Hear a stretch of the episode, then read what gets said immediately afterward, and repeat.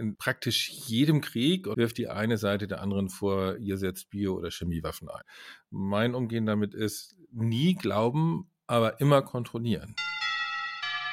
Dazu gehört zum Beispiel auch Grundregel eines jeden Inspektors ist, jede Tür aufmachen, die du siehst. aber was für Schweine? Das waren europäische Firmen, die wussten genau, dass es um Chemiewaffen geht.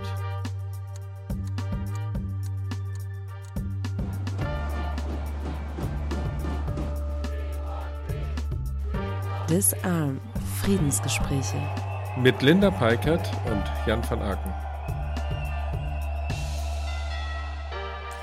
Waffeninspektion hört sich nicht nur krass an, ist es auch. Die können nämlich den Verlauf von Krisen und Konflikten maßgeblich prägen. Aber irgendwie sind Waffeninspektionen auch so eine Blackbox. Also da machen wichtige Leute wichtige Arbeit, viel hinter verschlossenen Türen. Aber wir haben heute das Glück, dass Jan auch einer von diesen wichtigen Leuten ist. Du hast nämlich als UN-Waffeninspekteur bei Unmovik gearbeitet, hast eine Ausbildung als Biowaffeninspekteur absolviert und solltest dann im Irak eingesetzt werden. Yep. War spannende Zeit, sag ich dir. Ich habe viel gelernt damals und erzähle ich manchmal heute noch von. Ja, und deshalb, weil du heute noch davon erzählst, da haben wir auch das große Glück, können davon profitieren und erfahren ein bisschen mehr über Waffeninspektion und WaffeninspekteurInnen. Ich freue mich total. Ich bin total gespannt darauf, wie deine Ausbildung verlief, mit wem du da so zusammengearbeitet hast und vor allen Dingen auch, was so hinter den Kulissen dort passiert. Aber fangen wir erstmal von vorne an. Also von dem Begriff kann man sich ja schon ein bisschen herleiten, um was es geht. Aber vielleicht magst du uns trotzdem so zu Beginn nochmal zusammenfassen, was sind eigentlich Waffeninspektionen und wofür braucht man die? Nee, es geht ja vor allen Dingen um ABC-Waffen, die Massenvernichtungswaffen und Waffeninspekteure in dem Bereich, die kontrollieren im Grunde genommen in allen Ländern, die diesen Verbotskonventionen beigetreten sind, ob dort diese illegalen Waffen möglicherweise hergestellt werden oder nicht. Und wenn es denn Anschuldigungen gibt, gehen sie eben vor Ort schauen, ob irgendwas an diesen Anschuldigungen dran ist. Ich finde die deswegen politisch so sinnvoll, weil sie eben eine Alternative für Krieg sein können. Also wenn man sich erinnert, 2003, George W. Bush will in den Irak einmarschieren und begründet es die ganze Zeit damit, äh, Saddam Hussein hat illegale Biowaffenprogramme, eine Gefahr für die ganze Welt und deswegen gehen wir da mit Krieg rein. Da war damals sozusagen das Wettrennen. Irgendwie können die UN-Waffeninspekteure vor Ort nachweisen, es gibt das alles gar nicht und sozusagen diesen Kriegsgrund irgendwie wegnehmen. Leider war am Ende damals die USA schneller und sind dann im März 2003 in den Irak eingefallen. Aber im Prinzip können halt solche Waffeninspektionen immer Konflikte entschärfen. Wenn die eine Seite der anderen vorwirft, solche illegalen, fürchterlichen Massenvernichtungswaffen zu haben, dass man das eben nicht militärisch löst, sondern dass man das mit zivilen Inspektionen löst. Im Irak kam es dann ja tragischerweise trotzdem zu einem Krieg. Da werden wir später auch nochmal drauf eingehen. Aber gibt es denn auch ein Beispiel, das zeigt, dass Waffeninspektionen einen Krieg verhindern konnten? Na, ich finde, so ein ganz aktuelles Beispiel ist natürlich der Iran. Im Iran gab es ja immer wieder Vorwürfe und ich denke auch, die hatten bis zum Jahr 2003 ein richtiges Atomwaffenprogramm im Iran. Dann gab es Verhandlungen. Es deutet alles darauf hin, dass die danach ihr Atomwaffenprogramm eingestellt haben. Und dann gab es immer wieder Vorwürfe. Und ich erinnere mich noch, ich glaube, das war 2011. Ich meine, da wurden in der Bildzeitung schon Karten gezeichnet, auf welchem Weg israelische Bomber jetzt die, die Urananreicherungsstätten im Iran bombardieren. Also das hätte wirklich in einen Krieg eskalieren können. Und da waren halt die Verhandlungen und dann die Ergebnisse, die kontrolliert wurden durch die UN-Waffeninspekteure, natürlich ein ganz wichtiger Weg, um so eine äh, kriegerische Eskalation zu verhindern. Wow, ja, das hört sich wirklich sehr vielversprechend an. Und ich freue mich wirklich sehr, dass wir da jetzt heute drüber sprechen und uns dem Thema mal annehmen. Jan, du hast jetzt gerade schon mal angedeutet, dass es bei den Waffeninspektionen vor allem um die ABC-Waffen geht, also um die Atom-, Bio- und Chemiewaffen. Da gibt es ja aber schon nochmal verschiedene Regelungen und unterschiedliche, ja, so Herangehensweisen je nach Waffentyp. Kannst du uns das mal erklären, wie da was da so der Unterschied ist? Genau, also bei den Atomwaffen kennen alle die IAEO, Internationale Atomic Energy Agency oder Organisation in Wien. Die kontrollieren halt weltweit bei allen, die dem Nichtverbreitungsvertrag beigetreten sind, ob in den, in den Atomkraftwerken zum Beispiel nicht doch Uran beiseite geschafft wird, um es weiter anzureichern, um daraus eine Bombe zu bauen. Und wenn es denn Kontroversen gibt, wie damals im Irak, auch Anfang der 90er Jahre, der Vorwurf, die haben möglicherweise ein Atomwaffenprogramm oder wie jetzt im Iran, sind eben die IAEO-Inspekteure vor Ort unterwegs und versuchen nachzuweisen, ob oder ob nicht da was Illegales passiert. Bei den Chemiewaffen, da ist die Grundlage die Chemiewaffenkonvention von 1995. Die Chemiewaffenkonvention verbietet eben auch jede Herstellung, Lagerung, Produktion von chemischen Waffen. Und alle Länder, die der Chemiewaffenkonvention beigetreten sind, die werden halt regelmäßig kontrolliert. Ne, da gibt es also alle Chemieanlagen in den Ländern, die tendenziell in der Lage wären, solche Nervenkampfstoffe herzustellen. Die werden halt ab und an mal besucht von den Inspektoren. Der OPCW heißt das, Organisation zum Verbot chemischer Waffen. Und die stellen durch die Kontrollen sicher, dass da nichts Illegales passiert. Und das Dritte sind die Biowaffen und eigentlich gibt es keine Biowaffeninspekteure. Also es gibt keine institutionalisierten, denn es gibt zwar die Biowaffenkonvention von 1972, die verbietet auch jede Art von Herstellung und Lagerung und Weitergabe und so weiter von Biowaffen, aber da sind keine Kontrollen vorgesehen, deswegen gibt es auch keine Organisation mit Inspekteurinnen, für die Biowaffen, sondern das, was ich damals gemacht habe, das war wirklich ganz spezifisch nur für den Irak. Da wurde diese eine Einrichtung, die hieß erst ANSCOM und später, wo ich dann war, ANMUVIC, wurde vom Sicherheitsrat eingerichtet, um im Irak nach Biowaffen zu suchen. Aber wenn es es doch bei Atom- und Chemiewaffen gibt, warum gibt es denn dann keine regelmäßigen Biowaffeninspektionen? Das verstehe ich jetzt irgendwie nicht. Ich glaube, das muss man historisch sehen. Also das mit dem Biowaffenverbot, das kam Ende der 60er, Anfang der 70er wurde es verhandelt, nachdem die Amerikaner einseitig erklärt haben, wir verzichten drauf. Und dann gesagt haben, lass uns doch ein weltweites Verbot machen. Und das ist dann verhandelt worden, beschlossen worden. Aber da ging es erstmal nur so um, wir machen ein Verbot. Und aus dieser Erfahrung hat man gelernt, weil im Nachhinein stellte sich raus, dass tatsächlich die Sowjetunion kaum war das Verbot beschlossen, ein wahnsinniges Biowaffenprogramm aufgelegt haben. Und die haben wirklich bis in die Ende der 80er, Anfang der 90er, haben sie alles, was es nur an Krankheitserregern gibt, auch waffenfähig gemacht, in Bomben abgefüllt und so weiter. Wirklich heftig. Und aus dieser Erfahrung hat man dann beim Chemiewaffenverbot, das ja erst Anfang der 90er verhandelt wurde, gesagt, okay, Verbot reicht nicht, wir brauchen auch eine Kontrolle. Ich muss ehrlich sagen, dass ich mich noch nicht so richtig mit Biowaffen beschäftigt habe. Was genau sind Biowaffen eigentlich und wofür braucht es dann solche Kontrollen? Ne, biologische Waffen sind halt alle Lebewesen, die als Waffe eingesetzt werden. Also im Grunde auch, wenn ich jetzt einen Hund auf dich hetze, um dich zu verletzen, oder was denn ja wirklich im Krieg vor hunderten Jahren passiert ist, wenn ich Körbe mit Giftschlangen einfach mal in eine belagerte Stadt schleudere und die Schlangen dann dort äh, Menschen töten. Aber meistens geht es bei den Biowaffen natürlich um Krankheitserreger.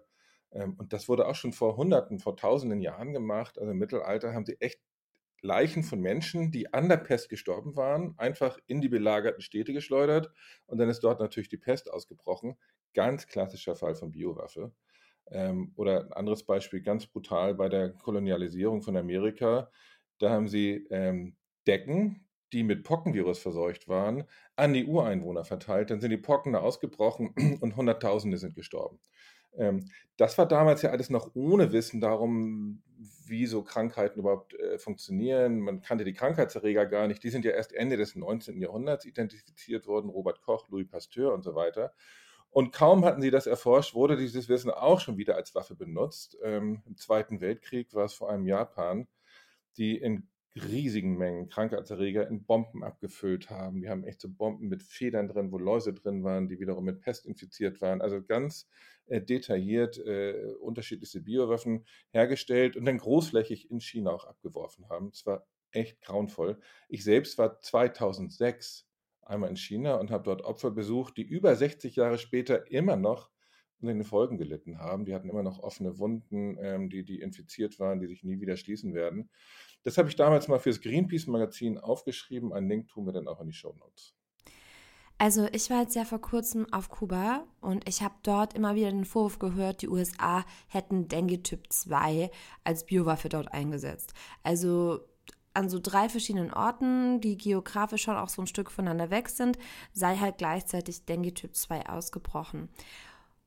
Und dann frage ich mich jetzt gerade so ein bisschen, wäre das jetzt so ein realistisches Szenario eines Biowaffeneinsatzes? Das ist wahrscheinlich ein realistisches Szenario. Ich äh, würde mit all solchen Vorwürfen immer vorsichtig umgehen, weil in praktisch jedem Krieg und vielleicht auch in jedem Nicht-Krieg, sondern in jedem politischen Streit wirft die eine Seite der anderen vor, ihr setzt Bio- oder Chemiewaffen ein. Mein Umgehen damit ist, nie glauben, aber immer kontrollieren, dem immer nachgehen. Das heißt, wenn Kuba das ernst meint, dann können sie damit auf die nächste Vertragsstaatenkonferenz der Biowaffenkonvention gehen und diesen Vorwurf erheben.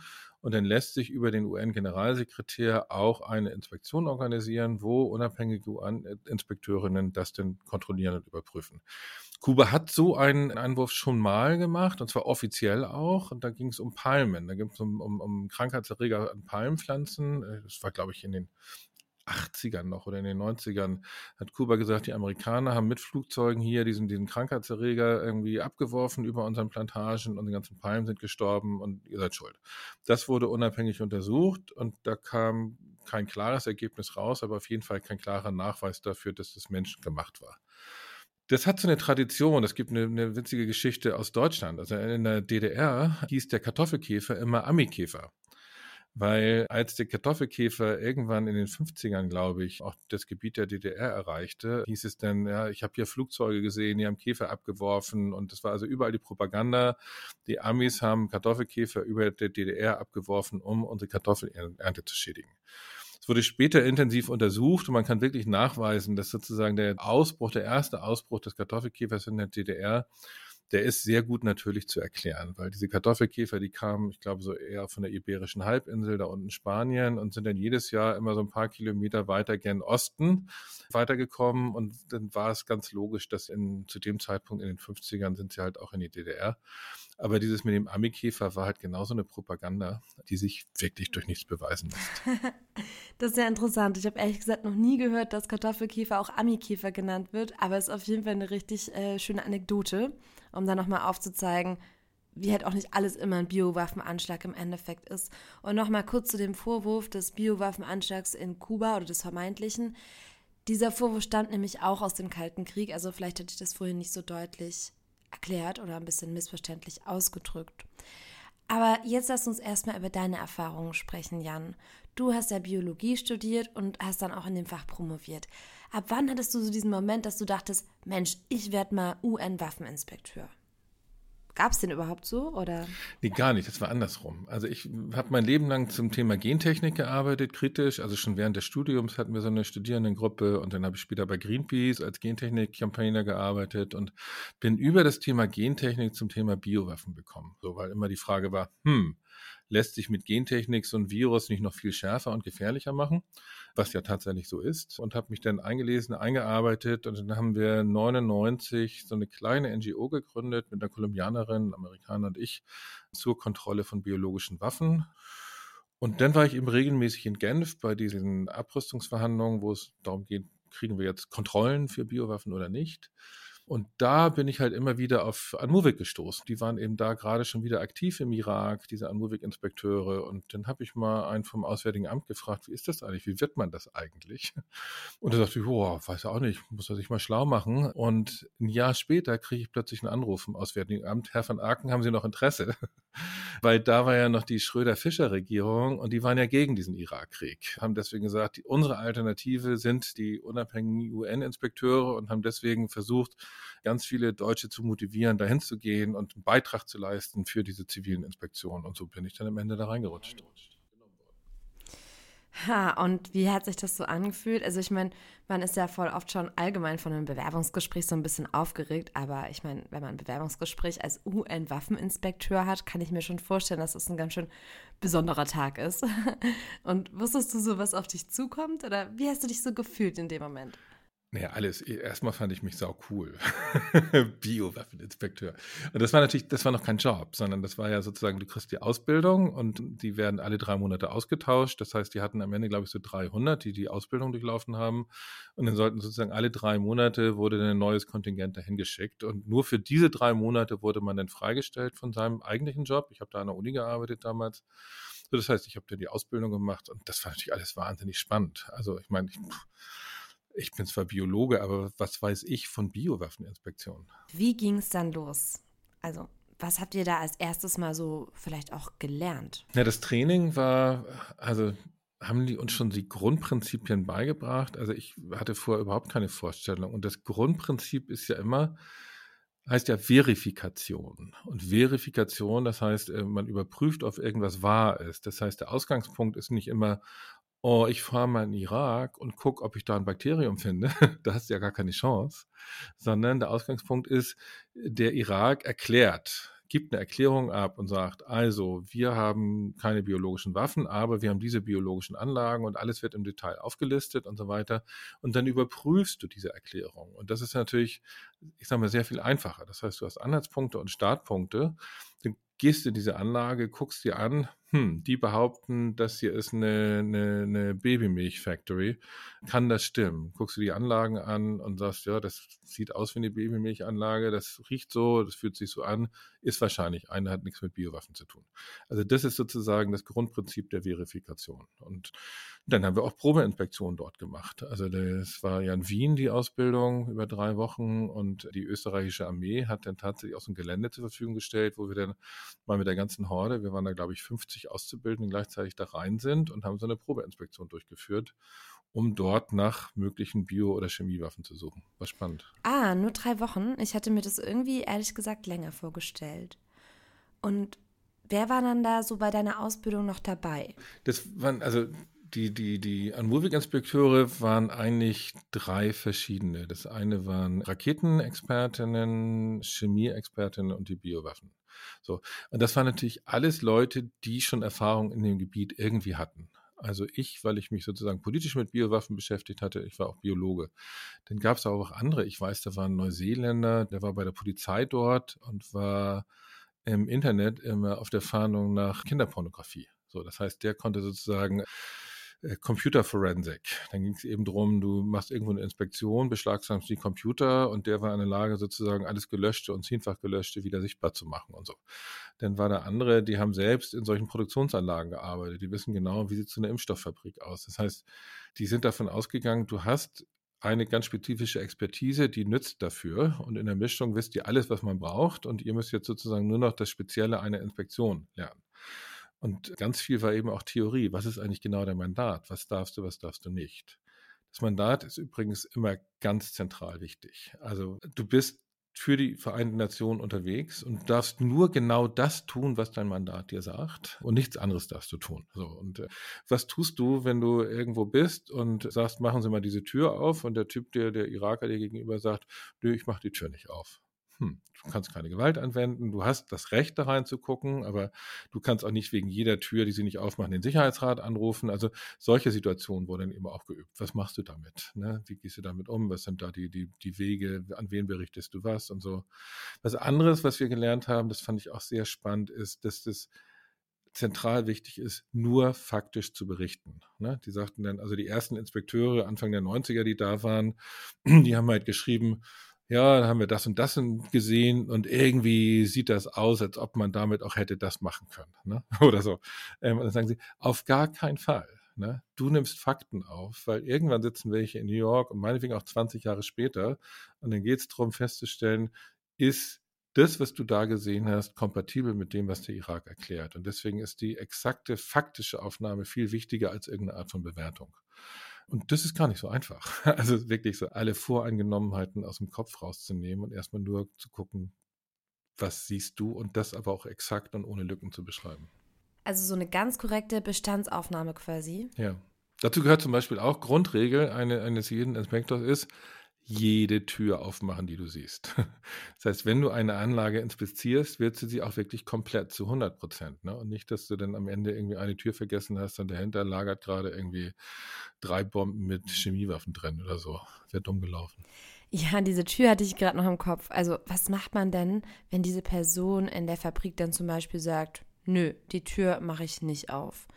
Und ich meine, man kann sich ja dann so ein Wortgefecht aussetzen. Ja, nein, ja, nein, doch. Machen Sie jetzt die Tür auf.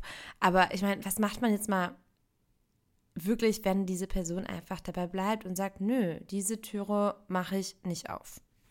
Naja, das, das, erste Argument ist immer irgendwie, Sie wissen, das ist ein UN-Sicherheitsratsbeschluss. Irgendwie, wenn Sie jetzt hier Nein sagen, dann ist das das Ende der Inspektion und Sie wissen, was das Ende der Inspektion heißt. Ähm, ich informiere jetzt meinen Chief Inspector. Der Chief Inspector wird Ihren Boss darüber informieren, dass wenn diese Tür nicht geöffnet wird, dass das eine Sache ist, die vor Sicherheitsrat kommt und das will hier wahrscheinlich niemand. So, und wenn er dann trotzdem Nein sagt, dann informiere ich meinen Chief Inspector. Der wird direkt sozusagen an den obersten Counterpart im Irak irgendwie das kommunizieren und sagen, wir bleiben bleiben da so lange stehen, bis sie diese Tür aufmachen. Und wenn die in einer Stunde nicht auf ist, dann werde ich äh, New York informieren. So. Und der Irak hatte sich damals ja nach der militärischen Niederlage auf diese Inspektion eingelassen. Und deswegen war denen völlig klar, wenn sie nicht kooperieren, gibt es Stress. Und deswegen war das eigentlich in der Regel kein Problem. Die sind natürlich, da gibt es so Situationen, wo die aus einer Fabrik, die dann inspiziert wurde, soll man plötzlich aus dem Hintertor noch drei Laster rausfahren und die Inspektore wurden daran gehindert, irgendwie die zu verfolgen. Es gab dann irgendwie so aus der Entfernung ein paar unscharfe Fotos, aber da konnte man im Endeffekt nachweisen, dass da tatsächlich heikle Sachen drauf waren. Also insofern, die haben es natürlich immer wieder versucht und es ist dann jedes Mal zu Ärger gekommen, aber sie waren schon sehr eingeschränkt, sage ich mal, im Nein sagen. Du hast ja gerade schon erzählt, du hast 2003 diese Ausbildung gemacht und es war geplant, dass ihr dann in den Irak fahrt. Mhm. Aber dazu kam es dann ja gar nicht.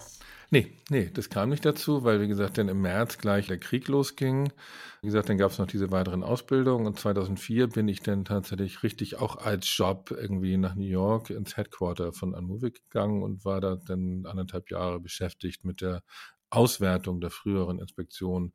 Was, äh, was haben die eigentlich damals Anfang der 90er richtig gemacht? Was haben sie falsch gemacht? Weil zu dem Zeitpunkt 2004 wusste man ja schon genau, was hatte der Irak, was hatte er nicht. Und das war so mein Job, da die Lessons learned rauszuarbeiten. Boah, und was habt ihr dann rausgefunden? Also meine erste Assoziation damit ist so ein bisschen so eine Art von Detektivarbeit, oder? Also wie war das so für dich? Ich fand es total spannend. Also ich konnte mir die Inspektionsberichte vom ersten Tag an, Anfang der 90er, ich glaube 91 im Januar, Februar, ich weiß nicht mehr genau, aber ungefähr dann waren die ersten Inspektionen da. Und das waren ja, wie gesagt, alles Geheimdienstler, die von ihren jeweiligen Regierungen mit auf den Weg gebracht haben, wir glauben, dass Saddam Hussein da, da, das und das macht. So.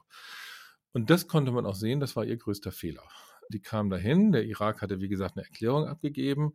Die waren aber alle so schon fokussiert auf das, was sie von ihren nationalen Geheimdiensten mitbekommen haben, dass sie bei bestimmten Anlagen irgendwie, wow, hier ist mit Sicherheit was und das und das und das. Und bei anderen Anlagen, von denen sie vorher nichts wussten, sind sie dann viel luschiger vorgegangen. Und die wichtigste Anlage, also die wirklich die eine zentrale Biowaffenanlage, die der Irak in den 80er Jahren hatte, Al-Hakam, die hatte vorher keinen Geheimdienst auf dem Schirm und deswegen waren da auch die Biowaffeninspekteure am Anfang zu luschig und haben das also in der ersten Inspektion, hörten sie Al-Haka, haben die gehört, interessiert uns nicht so richtig. Ich glaube, einer ist dann auch mal hingefahren. Das dauerte eine Weile, bis sie dann das ernst genommen haben, da auch genauer nachgeguckt haben und dann gemerkt haben, hier in Al-Hakam, da stimmt irgendwas gar nicht. Aber die allerersten Inspekteure, die waren wirklich gefangen in ihren vorher festgelegten Vorstellungen. Und ich glaube, das ist die größte Lehre daraus. Wenn du sowas suchst, mach dich komplett frei und guck dir nur das an, was du siehst. Also im Endeffekt hat ihnen dann so ihre eigene Voreingenommenheit so viel Steine in den Weg gelegt, dass sie so auch das, was da war, gar nicht mehr so finden konnten, oder wie? Ja, eine Zeit lang jedenfalls. Also das dauerte nicht lange, dass sie äh, dann auch bei Al-Hakam gemerkt haben, also die Geschichte, die sie hier erzählen, also Al-Hakam da hat der Irak tatsächlich in großen Mengen Milzbranderreger hergestellt. Das waren richtig auch so große Anlagen, Fermenter nennt man das, wo man solche Bakterien herstellt. Und dafür haben sie dann die Cover-Geschichte erfunden, dass sie gesagt haben, wir haben hier Einzellerprotein als Tierfutter hergestellt. So, und dann kamen sie dahin und irgendwann war klar, die Cover-Geschichte, die der Irak erzählt, passt nicht zu der ganzen Anlage. Okay, und wie findet man das jetzt heraus? Also, dass diese Covergeschichte und die Anlage nicht so wirklich zusammenpassen. Ja, es fängt schon damit an, dass Al-Hakam Middle of Nowhere war, irgendwo in der Wüste. Und wenn du sagst, das ist für Einzellerprotein für Tierfutter, dann machst du das wahrscheinlich nicht irgendwo im Nowhere, sondern irgendwo in der Nähe in der Stadt, eines Hafens oder in einer großen Tierproduktionsstätte oder was auch immer. Das war das Erste. Das Zweite war, das war militärisch abgesichert, Stacheldraht und so. Und äh, nein, macht nicht wirklich Sinn. Also auch im Vergleich zu anderen Anlagen war das viel stärker geschützt. Und das Dritte war dann die technische Konfiguration innen drin, dass so Leute, die sich damit auskennen, gesagt haben, ja, damit kann man zwar Einzellerprotein herstellen, aber wenn ich wenig Ressourcen habe und so eine Anlage herstellen, dann baue ich das ganz anders. Also ist zu komplex dafür. Da stimmen bestimmte Sachen nicht zusammen. Okay, Jan, und deine Aufgabe als Biologe, also entnimmst du dann so Proben, nimmst die dann mit ins Labor und stehst dann so ganz klassisch, wie man sich das so vorstellt, mit weißem Kittel und Reagenzgläsern und machst so Tests mit diesen entnommenen Proben? Im Prinzip ja. Also das erste war eben, dass sie da Expertinnen dabei hatten, die sagen konnten, Einzellerprotein passt nicht so richtig. Und der Irak hat weiter geleugnet. Dann war der nächste Schritt zu sagen, okay, wir nehmen Proben. So, und dann brauchst du eben eine, eine, Expertin, die weiß, wo findest du in der Anlage am ehesten noch Reste, selbst wenn sie die komplett desinfiziert haben. Und das haben sie ja wahrscheinlich irgendwie zehnmal durchgespült und mit Chlor und was weiß ich nicht gemacht und so. So, und dann gab es welche, die gesagt haben, hm, also es gibt immer zwei Dinge. Das eine ist an den Dichtungen. Die Dichtung kriegst du nie richtig sauber. Das heißt, nehmt das Ding so weit auseinander, bis ihr an eine Dichtung rankommt und davon nehmt ihr eine Probe. Und überall, wo es Ecken und Kanten gibt. So das kriegst du nie richtig gesäubert. Und dann sind sie ja wirklich und haben äh, genau von diesen Stellen Proben genommen. Problem war, wir reden jetzt über das Jahr 93, da gab es noch keine PCR, das heißt diesen genetischen Nachweis. Und für den biologischen, klassischen Nachweis brauchst du halt größere Mengen. Und da waren die ersten Laborergebnisse denn nicht eindeutig. Ich weiß jetzt gar nicht mehr genau, ob sie auch so einen halben Hinweis hatten oder gar nicht. Auf jeden Fall war es nicht richtig positiv. Das heißt, mit den Proben sind sie nicht weitergekommen. So, jetzt standen sie wieder davor. Okay, wir sind uns relativ sicher, hier stimmt irgendwas nicht, wir können es nicht nachweisen, der Irak leugnet. Und die geniale Idee, mit der sie am Ende den Irak gekriegt haben, war, dass sie gesagt haben, wir gucken uns mal an, wie viel Nährmedium für Bakterien dieses Land eigentlich importiert hat. Also wenn du solche Einzellerprotein oder was Impfstoffproduktion brauchst ein spezielles Nährmedium. Das haben sie im Ausland gekauft. Und dann haben sie wirklich in der ganzen Welt geguckt, wer hat an den Irak verkauft, haben das aufgerechnet und haben das verglichen mit dem, was der Irak in seiner Erklärung gesagt hat, wir haben hier das und das, so und so viel hergestellt. Und das passte überhaupt nicht zusammen. Also alles, was sie gesagt haben, wir haben hier so viel Impfstoff und so viel Einzellerprotein hergestellt, war viel, viel weniger als das, was sie an Nährmedium importiert haben. Und damit konnten sie den Irak so lange unter Druck setzen, bis sie irgendwann zugegeben haben, ja, okay, wir haben hier in Al-Hakam auch Milzbrand in großen Mengen produziert. Und wie ging es dann weiter? Du meintest ja, es gab da nochmal Inspektionen Anfang der Nullerjahre. Und du meintest, auch damit hätte dann eigentlich der Irakkrieg unter Umständen verhindert werden können. Ja, das war ja äh, immer die Geschichte. Die, die nach 95, 95 hat der Irak eigentlich das gesamte ehemalige Biowaffenprogramm geoutet. Das wurde alles komplett zerstört. Al-Hakam wurde gesprengt. Ähm, und dann hieß es seitdem immer auf Seiten der USA und auch in einigen anderen Ländern, ah, da ist noch was Geheimes, wir haben nicht alles gefunden, es gibt noch Fragen und so weiter. Und das wurde dann ab 2001 von den USA hochgejust. Das hat ja alles mit 9-11 zu tun. George W. Bush war auf der Suche irgendwie nach Afghanistan, nach dem nächsten Ort, wo er quasi Rache üben konnte für 9-11. Und da war relativ klar, dass der Irak dran ist. Und die Begründung war immer, der hat noch geheimes Biowaffenlabor. Und wir haben Hinweise für mobile Laboratorien und unterirdische und so. Und so eskalierte das dann hoch. Und deswegen war gerade 2002 und dann bis März 2003 an Muvik damals unter Hans Blix halt im Irak unterwegs und ist jedem Hinweis nachgegangen, ob da nicht doch noch irgendwas ist. Und die haben nichts gefunden. Wie realistisch sind denn überhaupt so mobile oder unterirdische Biowaffenanlagen? Also das sind ja schon relativ komplexe Einrichtungen, schätze ich jetzt mal. Ich kann mir irgendwie schlecht vorstellen, dass die in so einen Wohnwagen passen. Ja, ich meine, das ist realistisch, sowas kann es geben, das ist überhaupt keine Frage, aber die sind eben auch auffindbar. Also in so einem Land wie Irak, also ich sage mal, selbst wenn es unterirdisch ist, es geht ja nicht darum, den Ort zu finden, sondern in so einem Labor arbeiten Menschen. In so einem Labor wird äh, Material verbraucht. Das heißt, an anderer Stelle, in Ministerien, in anderen Anlagen, merkt man, dass sozusagen hier Sachen fehlen. Menschen fehlen plötzlich, die nicht mehr hier sind, sondern wo sind die denn hingegangen, wenn die jetzt plötzlich in dem unterirdischen Labor arbeiten oder im Mobil? Es müssen Rechnungen irgendwo geschrieben und bezahlt werden und so. Und das alles undercover zu machen, ist praktisch unmöglich. Also insofern wenn du null Hinweise findest, ist es immer noch kein Beweis dafür, dass nichts da ist. Aber wenn du null Hinweise findest, ist es schon sehr, sehr starker Hinweis darauf, dass da auch wirklich nichts ist. Und also ich weiß es ja, meine Kolleginnen haben mir immer gesagt, denen war immer völlig klar, dass da nichts ist. Das große Problem war, dass ihr Chef, Hans Blix, der war Diplomat, hat sich nie getraut, öffentlich zu sagen, da ist nichts. Sondern er hat gesagt, wir haben nichts gefunden, aber wir wissen nicht. Das ist ein Riesenunterschied.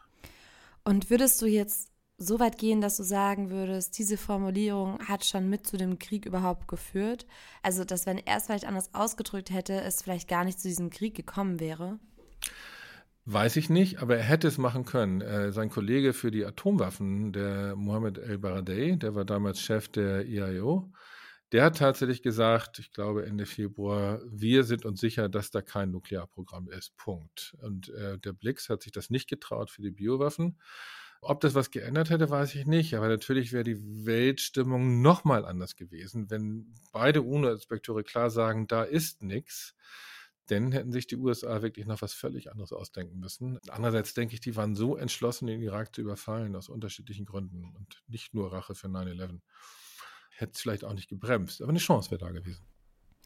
Hm, ja, das ist ja schon sehr erschreckend zu hören. Also, dass im Endeffekt Dinge schon sehr klar waren, vielleicht aus einer wissenschaftlichen Pingeligkeit heraus sich nicht getraut worden ist, das noch klarer zu kommunizieren und es dann somit zu einer Legitimation für einen Krieg wurde. Ja, deswegen finde ich es auch völlig richtig, dass damals Baradei den Nobelpreis gekriegt hat und Blix nicht. Selber schuld. ja, stimmt. Ja, für dich, Jan, ging es dann eben nicht in den Irak, sondern ins Headquarter nach New York. Ja. Und diese letzte Auswertung oder diese Auswertung im Anschluss dann im Headquarter in New York, auf was habt ihr da hingearbeitet? Ja, im Grunde genommen war ja allen klar, ist over. Also, ne, der, der Krieg im Irak war gelaufen. Nach einem Jahr haben auch die Amerikaner gesagt, oh, da ist gar nichts. We were all wrong. Ähm, Überraschung, Überraschung. Ähm, und es war eigentlich nur noch warten auf den Beschluss des UN-Sicherheitsrates, irgendwie, dass sie aufgelöst werden. Und diese Zeit wurde genutzt, um einerseits diese Lessons learned zu erarbeiten. Was können wir beim nächsten Mal besser machen? aber auch alles zu dokumentieren. Zum einen, wie hat Anmovik gearbeitet, welche Art von, was hat gut geklappt, was hat schlecht geklappt. Und ein riesiges Kompendium, das heißt auch so, mit C geschrieben, findet man noch im Internet, das Kompendium über das irakische Waffenprogramm der 80er Jahre. Raketen, Biowaffen, Chemiewaffen in allen Details, mehrere tausend Seiten, glaube ich, um das nochmal genau zu dokumentieren, was eigentlich in den insgesamt zwölf Jahren Inspektion da rausgekommen ist. Das war so ein relativ großer Haufen Arbeit.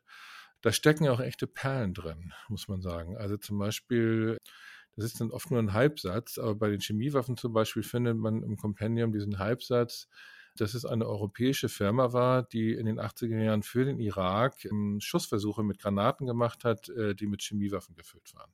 So. Der Name der Firma wird leider nicht genannt. Ich kenne den. Ich darf den nicht sagen, weil das Geheimhaltung ist. Aber was für Schweine. Das waren europäische Firmen, die wussten genau, dass es um Chemiewaffen geht. Das sah man an der Dichte der Flüssigkeit, die da getestet wurde.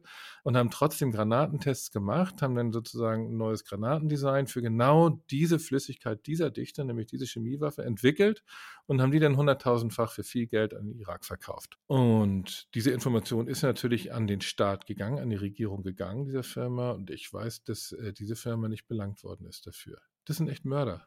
Es gab keinerlei Konsequenzen. Für diese Firma nicht. Andere, bei anderen gab es dann manchmal in einigen Ländern Konsequenzen, aber das ist eigentlich von allem, was wir wissen, der drastischste Fall, dass eine Firma im Westen, in Westeuropa genau wusste, was sie tat, auch nachweislich wusste, was sie tat. Und das wurde nicht geahndet. Und es kann ja auch überhaupt kein öffentlicher Druck ausgeübt werden, wenn das halt geheim gehalten werden muss.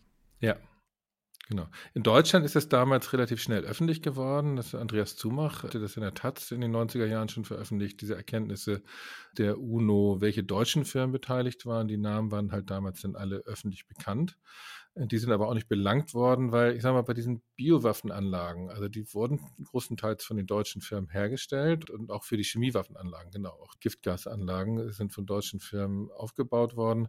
Und ich bin da so ein bisschen zwiespältig, weil das sind natürlich genau die gleichen Anlagen, die man auch für die Herstellung von Pestiziden ne, in, der, in der Landwirtschaft braucht. Und damit haben die sich rausgeredet und ich kann mir vorstellen, dass einige das auch wirklich dachten. Ich kann mir aber auch vorstellen, dass einige eigentlich wussten, worum es geht. Aber nachweisen kannst du das nie.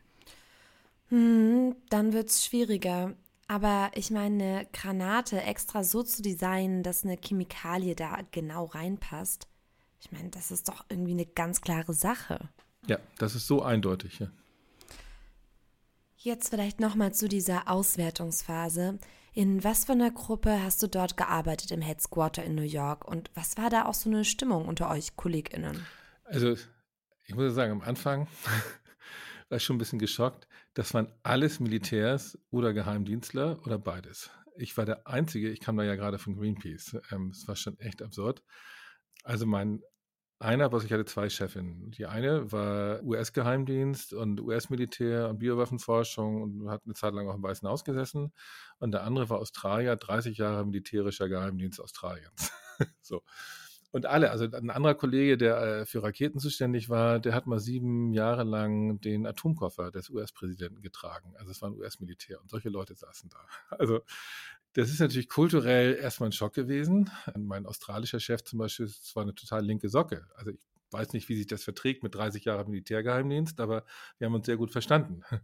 Insofern war das am Anfang gewöhnungsbedürftig.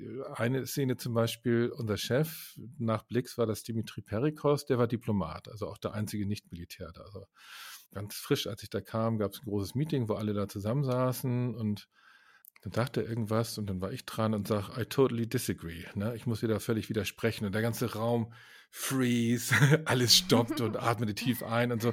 Weil das waren alles Militärs. Und Militärs widersprechen dem Chef nicht so. Und nach der Sitzung hat Dimitri mich ständig eingeladen, weil er endlich mal jemanden hatte, der ihm auch widersprochen hat. Weil die Militärs irgendwie, die sind halt irgendwie absolut hierarchiegläubig, in anderen Ländern ja noch viel stärker als in Deutschland. Und von daher, es war schon ein anderes kulturelles Umfeld, aber obwohl ich sozusagen nicht aus dem, aus dem gleichen Nest kam wie die, hatte ich doch einigen Respekt irgendwie nach einer gewissen Zeit. Also es war dann auch eine gute Zusammenarbeit. Jan, vielen Dank, dass du uns so persönliche Einblicke heute in deine Arbeit als UN-Waffeninspekteur gegeben hast. Und jetzt würden wir so langsam zum Ende kommen und vielleicht nochmal an dieser Stelle zusammenfassen, warum sind Waffeninspektionen so sinnvoll? Also was sind die Vorteile von Waffeninspektionen? Genau, das eine, das, was wir am Anfang hatten, es kann möglicherweise auch äh, Kriege verhindern. Also März 2003, wenn, wenn Hans Blix gesagt hätte, hier ist nichts, hätte es vielleicht eine Chance gegeben, dass die Amis nicht angegriffen hätten. Im Iran mit den Atomwaffenprogrammen waren die Inspekteure wahrscheinlich sehr wichtig, einen Krieg zu verhindern zwischen Israel und Iran. Ich hoffe, das bleibt so. Aber ein anderer Punkt ist natürlich auch, dass man künftige Einsätze von solchen Waffen verhindert. Also was mir wirklich schwer auf der Seele liegt, ist immer Halabscha.